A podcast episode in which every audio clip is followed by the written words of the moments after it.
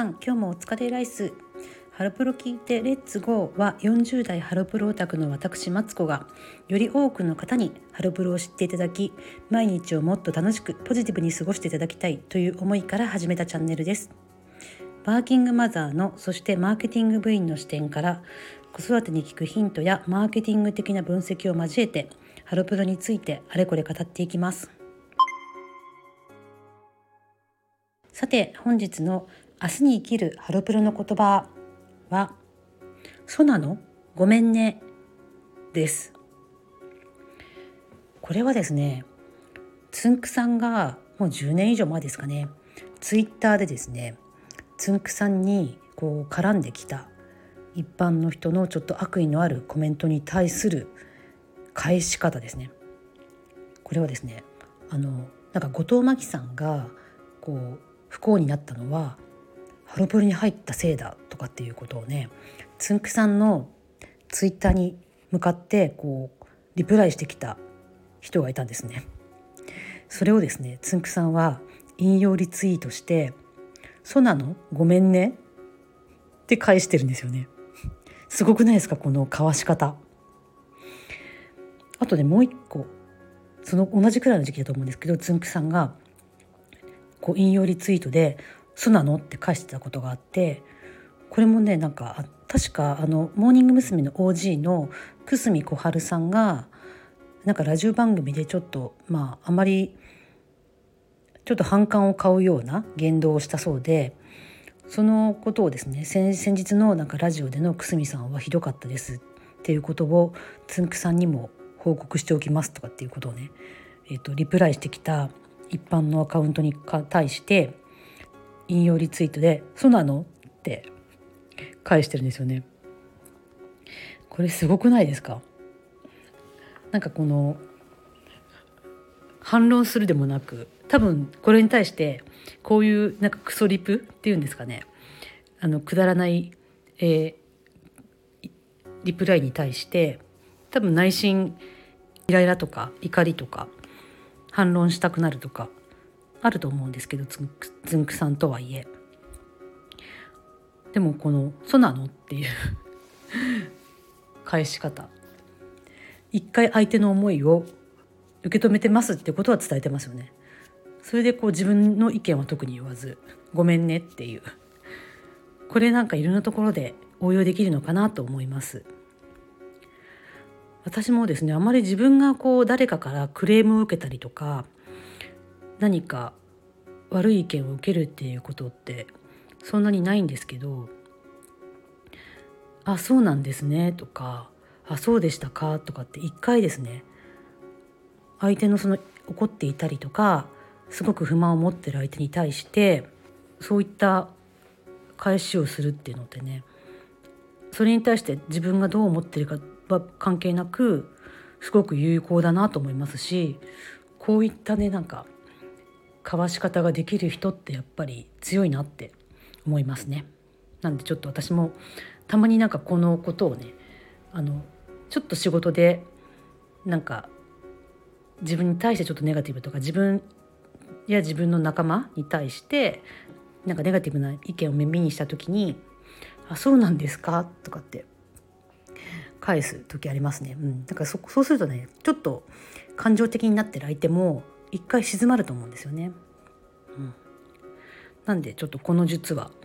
えー、学んでいきたいと常々思っています。さて本日のワーキングマザー的ハロータ日記はいないいないバーの名ツンク曲です子育て中の皆さんいないいないバーって見ていらっしゃいますでしょうか？うちの子供はねもう小児と年中なのではっきり言ってほとんど見てないですね。でこの3月で今の、えー、お姉さんというか、えー、出てきているはるちゃんとなんとうーたんも卒業するということでびっくりですよね。結構子育て海外ではビッグニュースだったかなと思うんですけど。なんかたまにですね朝えー、早く支度ができた時に下の子をですね幼稚園に送るまでに少し時間が空いているので私がちょっとメイクとか、えー、と身支度をしている間に、えー、下の子に E テレを見て待ってもらう時があるんですけどちょうどねあのいないいないバーをやってることが多いですね。なのであまりうちの下の子は特に、まあ、お姉ちゃんの影響でやっぱお姉ちゃんが見ている、えー、テレビを一緒に見ちゃうっていうこともあって「いないいないバー」とか「お母さんと一緒」とかそういったですね年相応の番組をあんまり見てこなかったんですけれどもたまにですね私も「いないいないバー」見る時あるんですね。で考えてみたらですねうちの、まあ、長女がえー、小さい時0歳とか1歳の頃とか私もまだ、えーと、1回夫の仕事の関係で大阪に引っ越した時に、えー、自分のやっていた仕事を辞めてしまったのでしばらくですね、えー、専業主婦の時期があってちょうどその頃、えー、上の子が0歳だったので「いないいないば」結構ね一時期すごく見てましたね。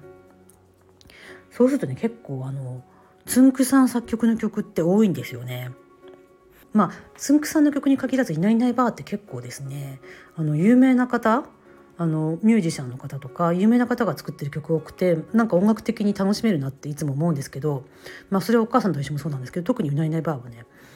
多いんですよね。うん、でつんくさんの曲もねやっぱりこれ子供に歌わせるにはなんかつんく節強すぎないかって曲も結構あってでもなんかやっぱ中毒性があるんですよね。子供受けもいい曲が多いと思うんです。なんでちょっと、えー、皆さんご存知の方もいるかと思うんですけれども、えー、このね「はるちゃんうーたん卒業」という節目ということもありますので「いないいないバー」に行ってくるつんく曲についてちょっとご紹介していきたいと思ってます。まずねこれ最近やってるのかな昔からやってる曲ですけど「大きな楓の木」っていう曲ありますよね。あれも作詞は三浦佳子さんなんですけど作曲がつんくさんなんですねあれ実は。あの曲もねなんかいい曲ですよね一つの大きい木の四季を映像で映しててあの木のところにちょっと行ってみたいなとか昔思ったことありますね。うん、あれもそうですしあとはですねちょっと最近やってないと思うんですけど、えっと、うちのね長女が小さい頃ちょうどですねあの今のはるちゃんの前の前のお姉さんだったゆうなちゃんがちょうど卒業する頃でとしては「パッパラッパ」っていう曲とかねあれめっちゃハロプロっぽいですよね。あとですね「空は青いよ」っていう曲あの曲もなんか途中のね「空は青いよ」ってとこのあの変な半音がすごいつんくさんっぽいんですよね。はいそしてですねうちの長女がちょうど0歳の時に生まれて半年ぐらいの時ですよねえーと、お姉さんが変わってあのゆうなちゃんからゆきちゃんに変わったんですけどゆきちゃんのがかゆきちゃんになった時に結構初期の頃に、えー、出てきた曲が「まるまるって曲ですね。私結構あれすごく好きで、うん、あのまるまるって曲もノリもいいしあのね途中のねあのあれもまさにあの不安定なメロディー。あれがめちゃくちゃつんくさんっぽくないですか？なんかあの丸い丸い地球に何見えるってこの「る」っていうのがねなんかあのジュースジュースの「私が言う前ならしていいのに」っていうあのあの中途半端な半音のずれ方にすごく似てて超つんく曲だなと思って中毒性あるなと思いますね。それからですねこれ確かあのはるちゃんバージョンもあると思うんですけど「乗り物ステーション」って曲ですね。で乗り物ステーションもあれもなんかほんとハロプロの曲にもあっていいようなメロディーですよね。でですね途中のですね「ほーら」ってとこがあるんですけどその「ほーら」ってとこがなんかハロプロの曲に似てるなと思ってたんですけど途中でねあこれキュートの「ラブテイクイットオールっていう曲があるんですけどそのねそこにもあのホーラってとこなんですけどそのホーラの入り方がすごく同じで、うん、あの乗り物ステーションとラブテイクイットオールは似てるなっていつも思います。そんな感じでなんかこうつんくさんの曲をこんな小さい時からあのたくさん浴びれる最近の子供たちってすごく羨ましいなって思いますね。はいというわけでいかがでしたでしょうか？今日はなんかあの前半も後半もつんくさんわっしょいな回となってしまいましたけれども、うん、なんかやっぱりつんくさんってすごい人ですよねっていつも思います。なんかねいないいないばもうねでもウータンが卒業しちゃうってことはえっ、ー、とこの前久々に見て思ったんですけどあのパックモグモグカミカミモグモグって曲とか順番番とかああいう何ですかしつけ系の曲っていうんですかねあれってもうずっと映像変わってないと思うんですよ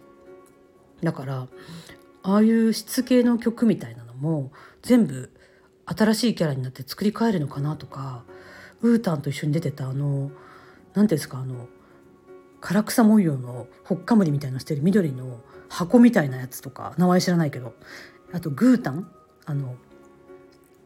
グータンっていうんですかねあの青青のこうパクパクしてる虫みたいなやつとか。ヘビーかなあれ。虫かな分かんないけど。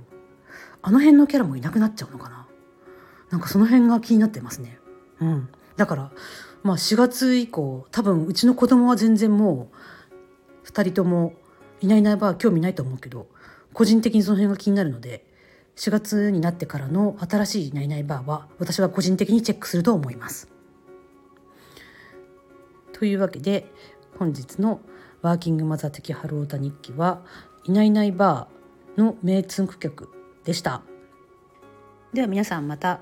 明日も頼まっていきましょう。バイバーイ。